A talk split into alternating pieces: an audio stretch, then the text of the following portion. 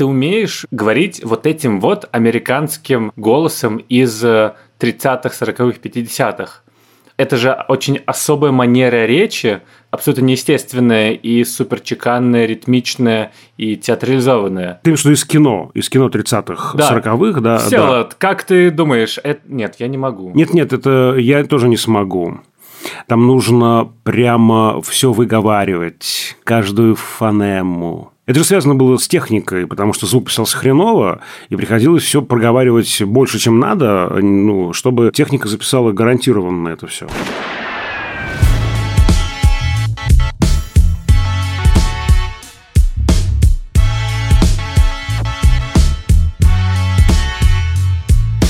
Всем привет! Это подкаст «Кинопоиска крупным планом». Меня зовут Даулет Джинайдаров, я редактор видео и подкастов «Кинопоиска». Я Всеволод Коршунов, киновед и куратор курса «Практическая кинокритика» в Московской школе кино. Каждую неделю мы обсуждаем новинки проката, иногда разбираем классические фильмы, а еще советуем, что посмотреть. Сегодня у нас снова архивный выпуск. Будем обсуждать классику кино и не просто классику, а одну из лучших комедий в истории кинематографа. Я говорю про «В джазе только девушки» Билли Уайлдера с Мэрилин Монро, Тони Кертисом и Джеком Лемоном в главных ролях.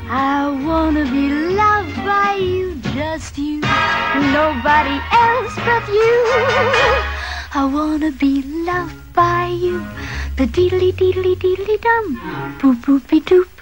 И это удивительная ситуация, что фильм 59 года, то есть больше 60 лет назад он был снят, но я его вчера с женой пересмотрел, и он до сих пор невероятно смешной. Я прямо много раз в голос смеялся.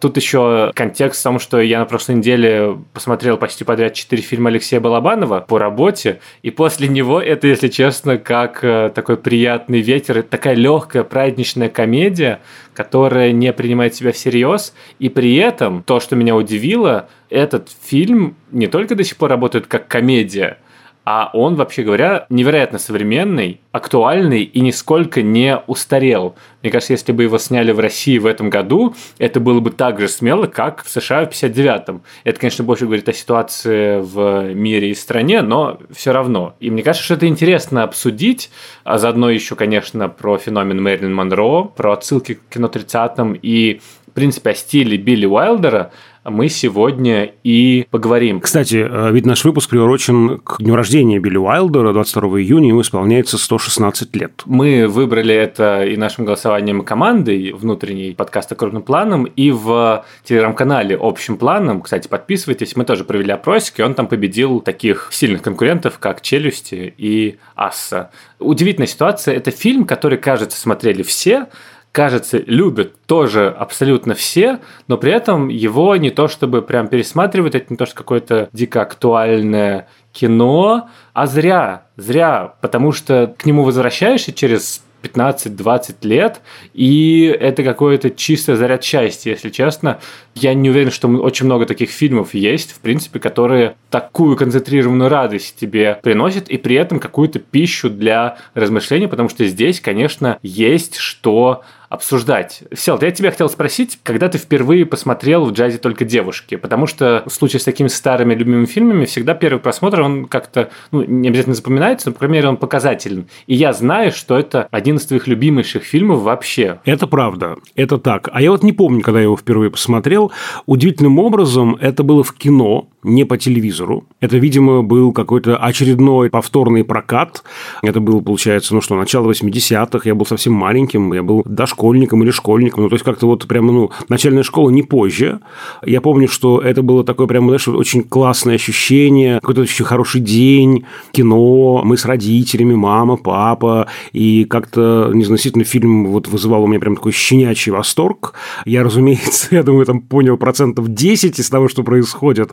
Потом я, я помню, допытывал маму, а что в конце происходит, что он сказал, «А, мама, мама, расскажи. Нет, Озгуд, давай на чистоту. Я вообще не могу стать твоей женой. Почему? Ну, хотя бы потому, что у меня крашеные волосы. Это не важно. А я курю. Дымлю, как паровоз. И это не важно. Я никогда не рожу тебе ребенка. Усыновим чужого. Ну уж, если тебе и этого мало. Я ведь мужчина. Ну, у каждого свои недостатки. Мама там как-то выкручивалась как могла, вот, но это, э, я помню, действительно, вот первое вот такое впечатление, очень смутное, к сожалению, да, вот действительно такого прямо счастья, радости, это еще такой летний солнечный фильм. Да, очень отпускной. Отпускной, каникулярный, абсолютно, да, такой вот, знаешь, как вот эти каникулы в детстве длятся, да, бесконечно, да, вот эти дни, эти недели, это лето, как будто прям действительно огромный кусок времени, и он гораздо больше тебя. Вот что-то такое, да, вот что-то такое классное, к чему ты хочешь возвращаться, и ты понимаешь, что там что-то есть еще, что ты не до конца понял, не до конца услышал, там что-то еще. Я очень люблю эту картину показывать студентам и абитуриентам. Я очень люблю нарезать кусочки из этого фильма и какие-то сцены за 15 лет работы в киноинститутах я знаю прямо наизусть. И это тот самый знаменитый дубляж студии Горького, прямо очень хорошо знаю до интонаций. А какие-то моменты, вот я вот вчера пересматривал картину, я плохо помню. То есть, вот у меня такими пятнами, да. И ты знаешь, это будет очень такое, наверное, неправильное сравнение. Может быть, оно покажется таким претенциозным, но вот есть же феномен Анны Карениной, да. Анна Каренина раскрывается с каждым возрастом по-новому. Ты читаешь в школе, в университете, потом в 30 лет, потом в 40. Это как бы разные романы, разные впечатления, разные представления об этом. И вот то же самое у меня лично с этой картиной в «Жаль только девушки», потому что, ну, естественно, в детстве, кроме этого квипрокво, значит, мужчина в женском платье, этих гэгов вряд ли там я что-то понимал, и вряд ли что-то другое именно восторг меня приводило, а потом ты понимаешь, ого, а тут вообще-то про гетеронормативность, ничего себе. А вообще как это смело для консервативных 50-х, до всякой сексуальной революции 60-х, ого. А потом ты видишь эти характеры, полярности характеров, Джо и Джерри, и как это переодевание, эта история их изменяет, какие там классные арки у всех троих, да, у Джо и Джерри и у Душечки, она же Милочка, она же в одном из дубляжей я услышал с ужасом Сахарок, буквально вот Сахарок. И это действительно такой углубленный просмотр. Казалось, такая легкая картина, да, на один раз, действительно, да, но в ней на самом деле вшито много слоев из-за того, что фильм не мог прямо проговорить какие-то вещи в конце 50-х годов. Там очень много на полутонах, на каких-то вот намеках, экивоках, каких-то вот обертоны, и они там вот спрятаны, они переливаются. Ох, как это здорово вот видеть, находить этим оттенки, то, чего ты раньше не видел. А ты когда видел фильм впервые, расскажи. А я вот пытался вспомнить, и в моей памяти есть один просмотр дома по телевизору вместе с э, семьей, ну, как обычно, у меня первые просмотры.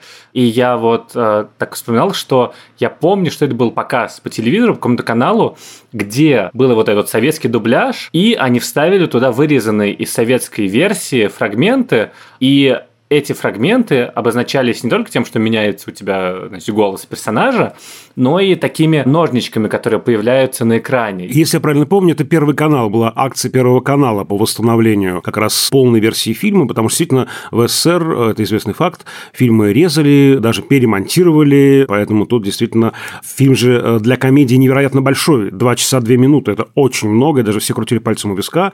Сделал Уайлдер фильм, да, больше двух часов. Ему все говорят, Билли, сокращай, это невозможно. Он такой, ладно, сокращу. И вырезал ровно минуту. Вот. А у нас в СССР, э, значит, там минут 10 вырезали, он час 45 пошли, или час 50 длится, да. Чуть э, были более смелые ребята. Я еще прочитал, что это вот в Википедии там прям было, что 8 марта 99 года показали вот эту вот версию именно вот с такими ножничками. Я такой, а, ну да, мне 7 лет, как раз, наверное, это что-то похожее должно быть. Тот самый день прямо, да, указали в Википедии. В этот день до лет посмотрел этот э, фильм. Такой интересный факт есть на все фильмы вообще мировой классики, что Вот. А «Молчание гнет» Дулет посмотрел 15 э, июня 2007 года. Мне тут действительно поразило, насколько это круто с точки зрения ремесла. Насколько тут, во-первых, разные комедийные приемы используются. Классический прием, насколько я понимаю, переодевание и выдавание себя за другого. Ну да, он называется кви-про-кво. По латыни кто за кого, кто вместо кого, один вместо другого. Это такой ну, один из главных комедийных вообще движков сюжетных. И здесь он, конечно, используется на полную мощь. И тут как бы удивительно, что я заметил, что в случае с Джо это дважды происходит. Он сначала в женщину, а потом в миллионера. То есть просто и идут до конца. И я заметил, что Мэрилин Монро здесь, она тоже же выдает себя за другую, за светскую львицу, когда он с миллионером говорит. Я, я этого раньше не замечал. Там же еще гангстеры себя тоже за других выдают. Вспомни, там все себя за других выдают. Инспектор Маллиган выдает себя в самом начале за просто посетителя этого, значит, нелегального питейного клуба, заведения. Оказывается, это полицейский. Потом эти ребята, гангстеры, устроив такой всеамериканский мафиозный съезд э, во Флориде. Любители оперы? Выдают себя, да, за поклонников оперы. И тут бесконечно эти вот э, переодевания буквально или не буквально, но это квипрокво работает просто на полную катушку. Здесь бесконечно все это перекручивается.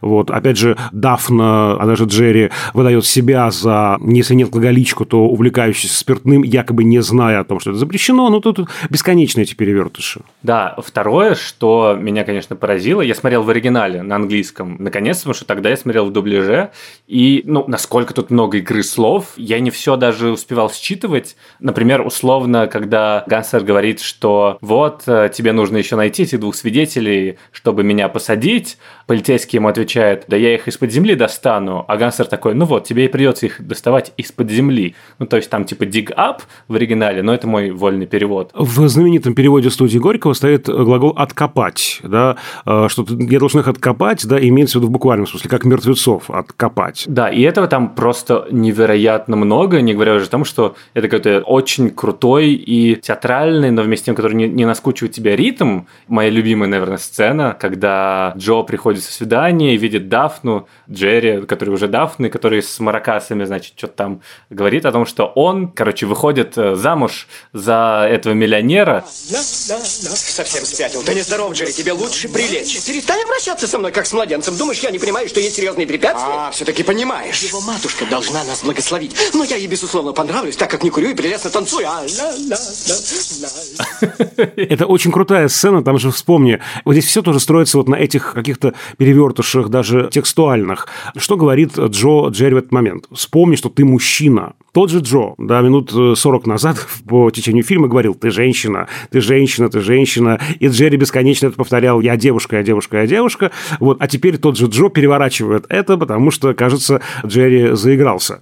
Да, и это очень круто. Здесь бесконечное переливание одних и тех же каких-то мотивов, да, даже текстуальных, да и визуальных мотивов, да, тот самый знаменитый мотив разлитой жидкости от алкоголя до крови, да, здесь все у нас, да, бензин там тоже проливается. Здесь, конечно, такая насыщенная очень драматургия и вербальная, и визуальная. Вот правда учебник, я его показываю первокурсникам, и с наслаждением сам пересматриваем, что это правда учебник в самом хорошем смысле этого слова.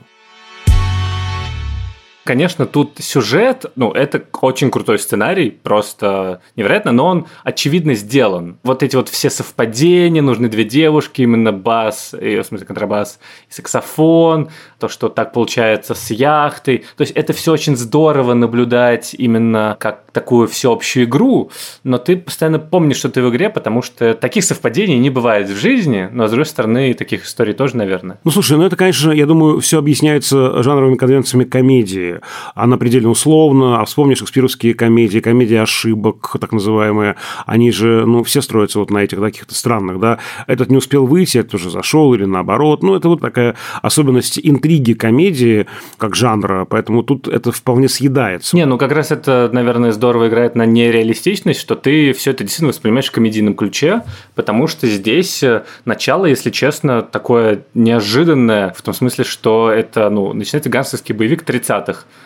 И ты такой думаешь, ок, я вот э, не с этим ассоциирую в джазе только девушки, если честно. Как-то из памяти вымывается постоянно эта первая часть. Понятное дело, что это пародия, и это еще один комедийный прием, кстати. Пародия на какой-то известный жанр. Но это такое забавное ощущение, насколько ты пытаешься это вымыть из памяти. Да-да-да, это действительно вот эта чикагская часть, первая, она как-то остается за скобками, что такое мощное парадоксальное начало. У нас как бы комедия, и что я вижу? Я вижу вообще-то гроб люди в катафалке. Я думаю, что это комедия, перестрелка, ничего себе, да, и, в общем, тут действительно это, ну, было даже для конца 50-х годов, а может даже и без даже, очень дискуссионно, ведь сам сюжет, он не предполагает гангстерской этой рамки, она была позднее добавлена Уайлдером и его соавтором, то есть это как раз для еще большего углубления в эту историю, для переливания разных жанровых интонаций, но вот это вот гангстерское окаймление, да, здесь как бы два конфликта в одном, да, с переодеванием и побег от гангстеров, который является поводом для переодевания. Вот. Это было очень дискуссионно. И даже боссы киностудии, которые читали сценарий, подружески пытались Уайлдера отговорить от такого, в общем, спорного решения. Про вот это жанровое смешение я прочитал, что на самом деле в 50-х годах еще была студийная система, в которой только определенные звезды могли сниматься у студий, и что эта студийная система, она не просто как бы закабаляла режиссеров и актеров, чтобы они снимали то, что им велят продюсеры, а что еще каждая студия специализировалась на определенном жанре, да? Ну или на нескольких жанрах, да, да. И здесь это, конечно, такое размывание полное какой-то странной репрессивной машины в искусстве, а здесь такая свобода, наоборот, в том числе и жанровая, то, что хочу, совмещу, а что вы мне сделаете? Ну, это вообще, если честно, прямо революционная картина, и про это, мне кажется, э, важно сказать, многие про это забывают. А также сегодня, ну, из нашего 2022 года это уже не так очевидно, да, но тем не менее, действительно, мы помним, да, что в конце 40-х годов происходит прямо крушение студийной системы, и все 50-е годы она медленно-медленно умирает. Собственно говоря, для того, чтобы ее возродить, возобновить, возникает уже в 60-е годы, в конце 60-х годов новый Голливуд. Это было связано с тем, что в конце 40-х годов был принят э, закон в Соединенных Штатах, который запрещал студиям владеть кинотеатральными сетями, кинотеатрами. До этого момента студии сами и снимали, и показывали кино. И вот антимонопольное законодательство таким образом нарушалось, и вот была принята э, некая поправка в некий закон, вот, значит, чтобы этого э, не было. И поэтому студийная система стала медленно, но очень э, явно по швам трещать. И как раз в 50-е годы возникают так называемые независимые проекты, когда можно действительно брать фрилансеров, которые не закреплены за студиями, не работают за зарплату, да, и это действительно было интересно. А еще очень важный момент, что ведь фильм не получил одобрения конторы Хейса. Да, помним, кодекс Хейса в Соединенных Штатах отменяется только в 1967 году и заменяется системой рейтингов возрастных, а до этого он все еще действует. И это тоже был важный момент, 59 год, значит, да, там огромная критика всяких католических организаций, комитетов по нравственности, контора Хейса просто говорит, ребята, мы не дадим разрешения на прокат, но это уже никому не мешает прокатывать картину. Да, это просто был очень рискованный шаг, но тем не менее фильм был обкатан, прокатан, он получил невероятный огромный успех зрительский, несмотря на то, что контора Хейса лязгала зубами. Это же все-таки, ну, не закон, а это же внутренний такой, да, уговор между студиями, да, внутрииндустриальный. Это тоже было важно, что именно эта картина во многом показала, как и несколько других революционных картин, что кодекс Хейса уже окончательно устарел, да, это что-то такое анахроничное, что нужно вообще э, закрывать, убирать или как минимум закрывать на это глаза, что и было сделано. Поэтому это просто самая настоящая революция в киноиндустрии индустрии, по большому счету.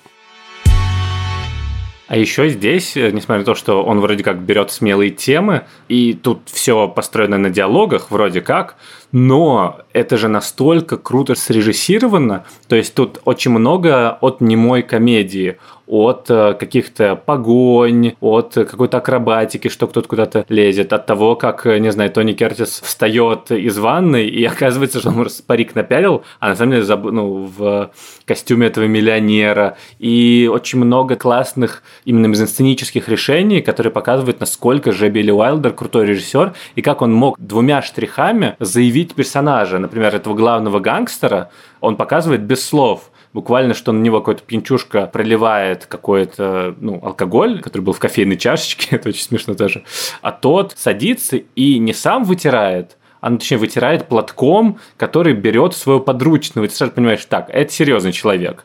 И это какая-то такая неординарная заявка, которая и дальше действует тоже. Там очень много таких крутых придумок именно визуальных с точки зрения комедии. Эта сцена с экспозицией Коломбо «Белые гетры», она же очень цитируема и очень любит цитировать, в частности, Гильермо Дель Торо в «Тихоокеанском рубеже» ее цитируют. Там приходит наш э, герой искать этих, значит, там кости, кайдзю, что-то такое, а, в некий магазинчик, и там также появляется эффектно Рон Перлман, как и Коломбо «Белые геттеры в фильме Уайлдера. Да, и здесь я бы сказал, что встречаются три традиции американского кино. Это, да, немое кино 20-х, такое авантюрное. С другой стороны, это гангстерский фильм 30-х по жанру. Там даже есть отсылка к фильму Лероя «Маленький Цезарь», потому что одного из главарей мафии зовут Маленький Наполеон. это буквально отсылка к легендарному гангстерскому фильму. И, конечно, нуар. Да, вот это вот, опять же, мрачная атмосфера первой четверти фильма, она она отсылает нас к нуару, а уж Билли Уайлдер про нуар знает все.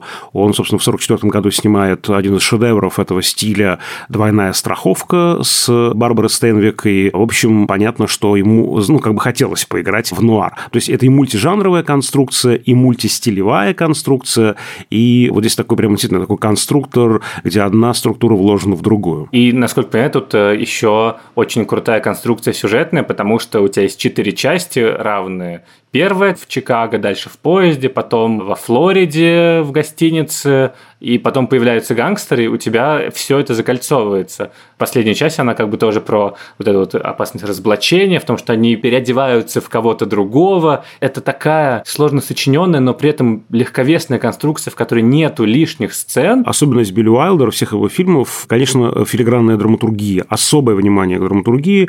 Это, мне кажется, объясняется очень просто. Он же был сценаристом. То есть он же вообще приехал действительно в Соединенные Штаты вместе со звездой немецкого кино Петером Лорре, и в общем, он даже голодал какое-то время, это был такой очень тяжелый период, и он начал э, заниматься сценарным ремеслом, и один из самых знаменитых, наверное, сценариев, который был реализован в Голливуде, это «Ниночка, Ниночка» с Гретой Гарбо, фильм Эрнста Любича, и вот это вот эм, внимание к драматургии, к сценарию очень важно, даже если он не сам пишет сценарий, а работает с автором, с сценаристом, это вот особое внимание к драматургии, к сценарному ремеслу, к письму, к диалогу, я думаю, оттуда идет. Это одна из важных очень особенностей Уайлдера, именно поэтому его обожают на всех сценарных факультетах мира. Да, его картины разбирают очень подробно по полочкам, по косточкам, что квартиру, что зуд седьмого года, что двойную страховку, и это действительно чувствуется, да, сценарная рука, рука сценариста. Но удивительно же, что он сначала стал классиком нуара, темного, черного фильма, в котором криминал, интриги, адюльтер,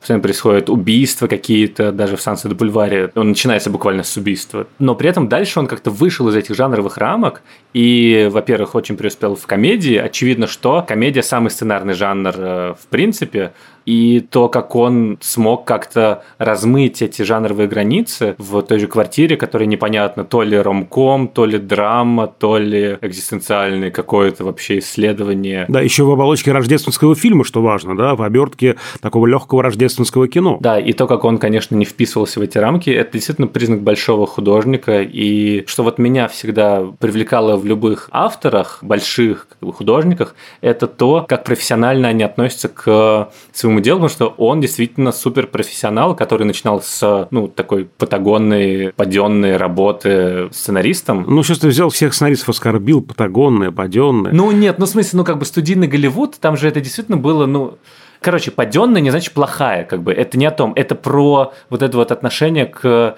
кино как к работе, к ремеслу. И то, что он снимал всегда в срок, и здесь только из-за Мэрилин Монро сорвали и вышел из бюджета. И э, его, конечно, удивительное, несмотря на то, что он сценарист, но удивительно визуальное, на самом деле, мышление. Очень крутые и панорамы, и мизансцены, очень говорящие, которые не скучные ни разу. Работа со вторым планом очень тоже здоровская. Хотя вот в той сцене, когда гангстеры говорят, а в окне, короче, спускаются Дафна и Джозефина, это прям ну, классика, но очень рабочий прием. Вот это вот все, это, конечно, можем все что угодно говорить про как-то Золотой Голливуд и про то, как тогда было сложно, но при этом вот это вот, э, конечно, рождало каких-то невероятных фигур. Я хотел сейчас поговорить о том, как он смотрится сейчас, потому что он, конечно, невероятно современный, и мы вчера смотрели с э, женой, и она опасалась, что будет какое-то патриархальное душилово в конце 50-х, типичный фильм, не знаю, с Мэрилин Монро. Она его не видела до этого, да? Нет, она очень любит его, но давно не смотрела. Это, мне кажется, это типично для этого фильма, что ты давно его смотрел и помнишь какие-то ударные образы, но не помнишь, что там именно. А мы вот полностью посмотрели, и оказалось, что нет, он невероятно прогрессивный, и это прямо феминистское кино. Потому что здесь очень здорово решена вообще вся эта конструкция, что у нас есть два мира. У нас есть мужской, темный, с автоматами, убийствами, и второй женский, который светлый, белый, комфортный, то есть они же там все в белых этих ночнушках, и когда переходят, э, значит, э, Джозефина и Дафна в это состояние, они заходят в поезд, и им одна из девушек говорит, вот, можете снять корсеты, Потому что здесь мы как бы в своем мире, здесь все у нас хорошо. И это такой разительный контраст, супер душевный. И герои, когда переходят в это состояние, они ощущают на себе, каково это быть женщинами, они познают этот мир, и это показано, если честно, как психологический хоррор немного, потому что это такой каждодневный женский ад, когда тебя постоянно объективируют, пристают и зажимают в лифте. И там есть у Джека Лемона эта фраза, что «Что вообще происходит? Почему на меня все смотрят? Почему меня... Я не хочу быть красной тряпкой, я хочу быть быком». То есть это, конечно, как комедия показано, то есть это не какой-то триллер, не фильм ужасов, не социальная драма, но все равно это настолько фильм, который мог бы посоветовать онлайн-медиа Wonderzine спокойно, что удивительно. И в этом смысле, кстати, показательна линия героя Тони Кертиса, потому что я, если честно, вот смотрел первую половину и думал, ну ты мразота. Просто я не мог ему нормально сочувствовать. Он использует женщину, он использует своего лучшего друга, он использует информацию, которую получил тайно, интимно от душечки, от Мэрилин Монро. Извини, он украл чемодан человека, да? Э, да, Значит, да, просто да. украл чемодан и чужие вещи, напяливает на себя. Я думал все время, так, окей, а когда я к нему смогу какую-то симпатию почувствовать, и он меняется. В финале он, во-первых, решает попрощаться с Монро, чего никогда не делал, дарит ей браслет, чего он никогда не делал по отношению к девушкам, и ей никто этого не делал, то есть не дарил какие-то подарки после расставания. Он утешает, услышав, как она грустно поет, и это как будто происходит, то есть это не сказано прямым текстом, но как будто происходит, потому что он впервые увидел другую сторону, он впервые честно посмотрел другими глазами и услышал историю, собственно, девушки, женщины, как это смотрится со стороны женщины. И это очень жизненная история, потому что действительно, когда ты начинаешь близко общаться с девушками, женщинами, как с друзьями, так и в отношениях, то у тебя возникает совершенно новая перспектива, и ты открываешь для себя какие-то совершенно новые формы и э, душевных переживаний, и насилия, с которым сталкиваются женщины. И это для тебя такое расширение своего сознания, и ты это не можешь развидеть больше, и ты понимаешь, в принципе, боль другого человека, и почему не нужно говорить всякие странные сексистские штуки. Вообще не стоит себя как-то плохо вести.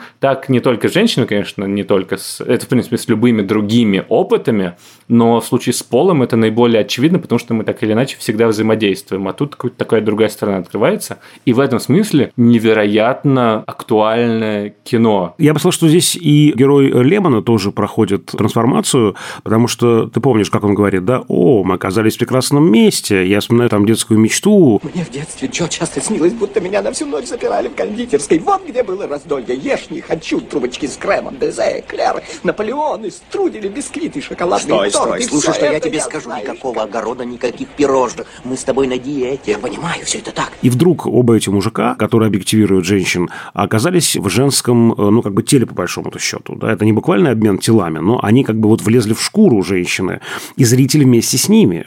И это такое очень яркое, классное, в развлекательной оболочке разрушение маскулинного взгляда. Потому что действительно эта трансформация, она помогает понять вообще, как чувствует себя другой. Другой по отношению к маскулинизированному кино, это, конечно, женщина.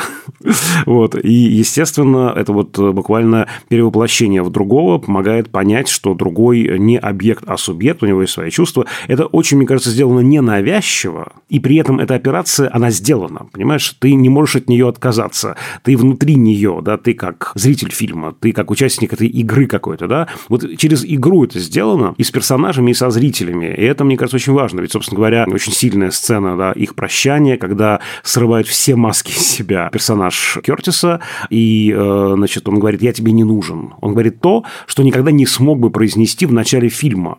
То же самое с браслетом, да, они э, нищие музыканты. Он готов пальто друга заложить, как и свое тоже, чтобы, ну, как-то выкарабкаться из этой нищеты. Естественно, браслет для него это просто, ну, путевка в безбедную жизнь, хотя бы на какое-то время, и он его отдает чуть раньше, да, отдает героине, как ты правильно сказал. Это немыслимо для персонажа двухчасовой давности. То же самое с персонажем Лемона, да, ведь он придумал эту интригу с переодеванием названием, шутку. А потом это всерьез подхватил Джо. И здесь э, вот эта вот полярность обоих персонажей очень здорово сделана, потому что э, действительно у нас такой есть активный, целеустремленный, парадоксально мыслящий, циничный персонаж. С другой стороны, такой уволень, неловкий, пассивный, трусливый, скорее стандартно мыслящий. Он в большей степени стандартно мыслящий и э, менее рисковый. И мы видим, как они оба напитываются энергией, с одной стороны, женской, а с другой стороны, энергией друг друга, да, как бы ну, своей полярности. Джо становится чуть более чувствительным, чуть, а может быть и не чуть менее циничным и авантюристичным, а персонаж Джерри, наоборот, становится авантюристичным, бойким, и вообще э, там он затмевает вообще Жозефину в своих похождениях, да, он уже в шаге от замужества с Озгудом, понимаешь? Да, и это очень здорово придумано и сыграно. Да, и линия с тем, что Джерри, Дафна теряет свою вот эту маскулинную идентичность, она же это еще дальше идет. Это говорит о том, что да, у нас есть два мира, мужской и женский, а этот персонаж, он говорит, да какая разница? И вот он уже вжился в этот образ, и он может между ними спокойно, как бы оставаясь собой, в то же время быть как бы женщиной и размышлять о замужестве за миллионером. Э, и чудесная сцена с Маркасами, просто не могу ее забыть. И вот финал, он же про это, он про то, что нормы не существует. Ты можешь быть кем угодно, чтобы быть счастливым и любимым. И эти рамки, они навешивают на тебя обществом, навешивают какими-то окружающими, этими гангстерами. Но на самом деле это все неважно. Это такой смелый финал, это такое крутое высказывание, которое абсолютно гуманистично и абсолютно приемлемо ко всем сторонам и к трансперсонам в первую очередь, конечно, потому что он абсолютно как бы не уничижительно говорит об этом опыте. Ну, то есть это наоборот, сначала про сложность это быть женщиной вообще, говоря то, что и на каблуках ходить. И снизу поддувает. Да, и снизу поддувает и так далее. А с другой стороны, что в этом нет ничего страшного. Вот у нас есть герой абсолютно симпатичный и положительный Джека Лемона, которому нравится, который привыкает, и в этом нет ничего вообще дурного. Тут еще есть и рифма драматургическая. Вспомни, именно он как раз противится. Когда эта шутка сработала, он же там конючит, он ноет на этом перроне, господи, не хочу, давай не будем, не получится, да, и потом он перепрыгивает Джо в этом как раз перевоплощении. Да, это вообще в каком-то смысле про некое познание инаковости, если обобщать, да, познание инаковости. Инаковый другой э, не значит плохой. Это просто еще одна форма нормы. Это же, ну, действительно, очень смело. Я даже думаю, как вообще этот фильм... Вот сейчас я вот про это размышляю, я даже не понимаю, как он мог выйти в конце 50-х годов в британских Соединенных Штатах. Просто, ну, это немыслимо и тем не менее он выходит. И, кстати, я читал, что он очень сильно повлиял на отношение к женщинам. Ведь, собственно говоря, как раз в конце 40-х, 50-х годах был прям такой всплеск консервативного отношения к женщине, за мужем, при муже, иначе женщина не воспринимается. И, в общем, по большому-то счету этот фильм во многом и предвосхитил, подготовил сексуальную революцию, под которой, напомню, э, мы понимаем не только сексуальное раскрепощение, но и раскрепощение на уровне собственной идентичности, будь собой, будь кем угодно. То есть здесь мы говорим именно про идентичность. И фильм еще во многом про это, да, про поиск своей уникальной идентичности, которая не ограничена какими-то схемами, моделями, клише, стереотипами. И вот как раз здесь Дафна дальше всех, наверное, заходит да, на эту территорию. Это очень-очень круто. И я еще подумал, мне сейчас две мысли пришли. Во-первых, про то, почему вот этот частный мотив в кино 50-х, что женщина хочет выйти замуж за миллионера, и это не просто, там, не знаю, голддиггерство, а реальность, потому что единственный социальный лифт, в котором женщина может как-то преуспеть, это удачное замужество. К сожалению, в 50-х других, особенно вариантов, у тебя быть не могло. И поэтому это такой постоянный мотив. И поэтому душечка, в общем, и хочет вырваться из этого какого-то круговорота бедности, унижений. Саксофонистов. Да, и, и, и саксофонистов. Да, а вторая мысль, что вот эта вот идентичность и того, что принять другого, это же очень логичная тема для Билли Уайлдера самого и его соавтора Изи Даймонда, потому что он э, эмигрант из э, Германии. Они оба, да, эмигранты да, из да. Австро-Венгерской империи, бывший. Да, и он же еврей, который сбежал от антисемитизма нацистской Германии в 30-х годах, и на самом деле, мне удивительно то, как он ловко обращается с английским языком, это просто невероятно. Возможно, кстати, именно потому, что он иностранец и что-то такое видел э, в этих играх слов, но да, вот этот вот мотив другого, он, конечно, думаю, что довольно личный. Здесь он как бы травестийно очень показан, но в любом случае это очень здорово. Я бы хотел еще поговорить про актеров, потому что они, конечно, здесь, во-первых, невероятно подходящие все очевидно, зачем э, нужно было разрушать студийную систему, чтобы подобрать идеальных актеров-фрилансеров без э, контрактов. А, в первую очередь, конечно, давай поговорим об актрисе, которая, конечно, больше, чем кино, больше, чем жизнь, больше, чем фильм. Мэрин Монро. Она тут потрясающая во всех смыслах. Вот в чем ее феномен, как ты думаешь? Потому что, когда я думал об этом и тоже прочитал, что вот это вот удивительное сочетание очевидной сексуальности и при этом абсолютно невинной невинности, чистоты и еще какой-то грусти в ней существует, и оно абсолютно несочетаемое вроде как но она вот это воплощает. Я недавно смотрел документальный фильм про ее жизнь на Netflix, и она вроде все такие легкие роли играла, но при этом жизнь, конечно, совершенно жестяная у нее была.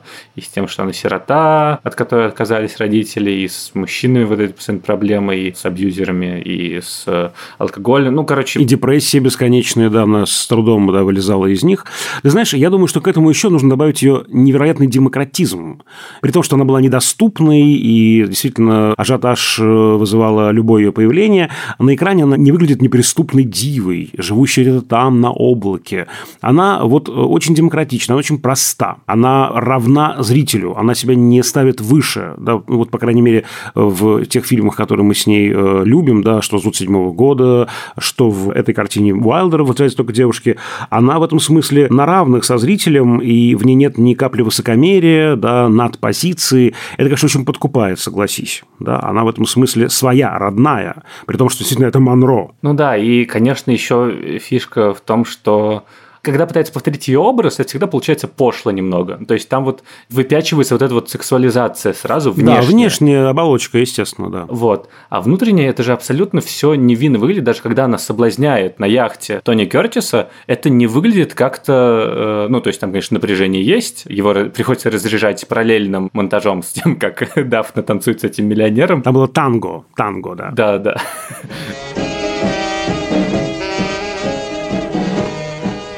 Дафна, вы опять ведете. Простите.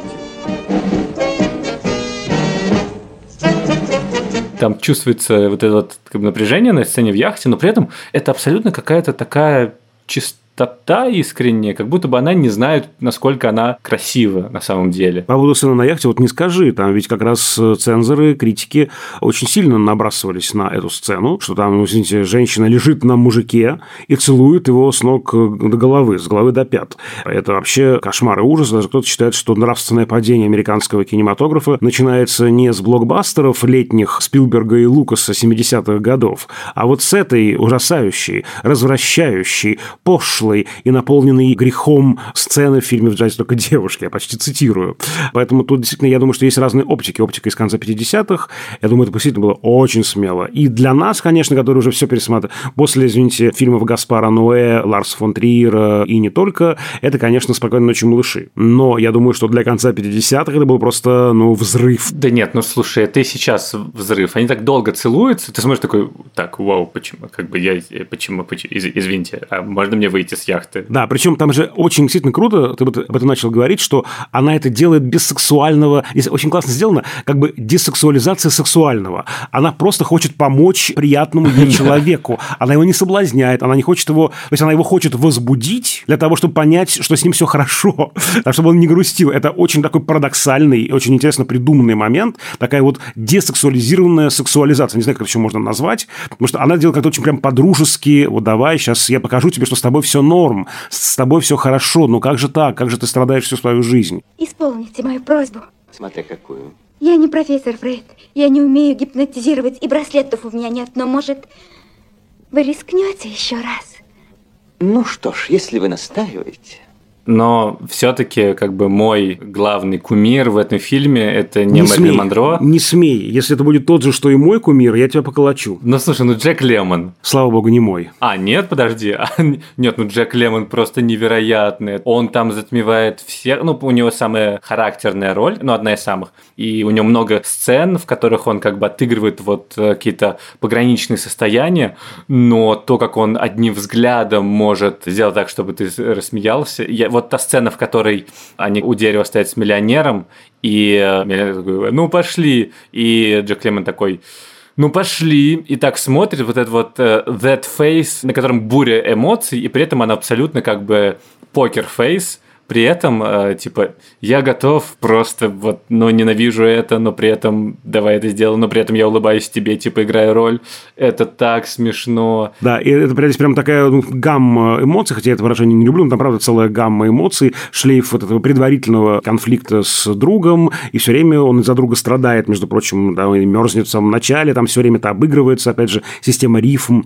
Ну, слушай, мое сердце, конечно, принадлежит, сложно выбрать, но мой кумир, конечно, Джо Эванс Браун, Браун, который играет Озгуда, эксцентричного миллионера Озгуда, тот самый, который у каждого свои недостатки. Он такой, мне кажется, классный. Ему там сколько лет в фильме, а он, значит, там как ребенок э, зависит от мамы. Мамино одобрение требует. Он, ну, там, это еще такая, ну, прямо классная сцена, да, как он там тащит эти чемоданы. Ну, в общем, там роль придумана, да, она э, создана и сыграна, конечно, здорово. То есть это еще, конечно, ну, когда мы говорим про хорошие актерские работы, здесь очень важно еще помнить, что в основе это сценарий лежит, да, и, конечно, это еще работа сценарная, заслуга сценаристов, разумеется. Но и, конечно, Джо Эванс Браун, не знаю, вот когда я вспоминаю картину, я вспоминаю в первую очередь его. Да, но там же он еще так смеется. Вот, вот я вспомнил, что при первом просмотре просто меня ухахатывало. Это то, как он смеется. Вот это сейчас я попробую. У вас яхта? Я назвал ее «Новая Каледония», потому что у меня была другая Каледония, но она пошла к дну. Мы как-то припились и наскочили на риф. Ну, действительно, это очень важный актер-комик в истории американского кинематографа, поэтому, конечно, да, здесь ему было прям раздолье.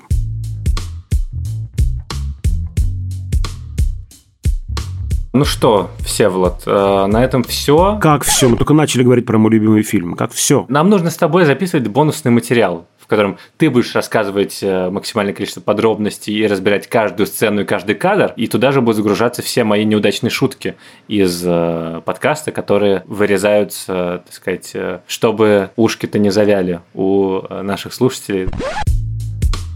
Нет, правда, все. Надеюсь, это не последнее наше погружение в старый Голливуд, в старые классические фильмы, которые все смотрели, но мало кто помнит и мало кто как-то в них всматривается. И надеюсь, что это подвигнет вас посмотреть еще раз в джазе только девушки, потому что, правда, это какое-то невероятное удовольствие. А с вами были Дауля Джанайдаров и Всеволод Коршунов. Я хочу напомнить, что мы существуем на всех подкаст-платформах. CastBox, Google Podcast, Apple Podcast, Яндекс, Музыка, конечно же.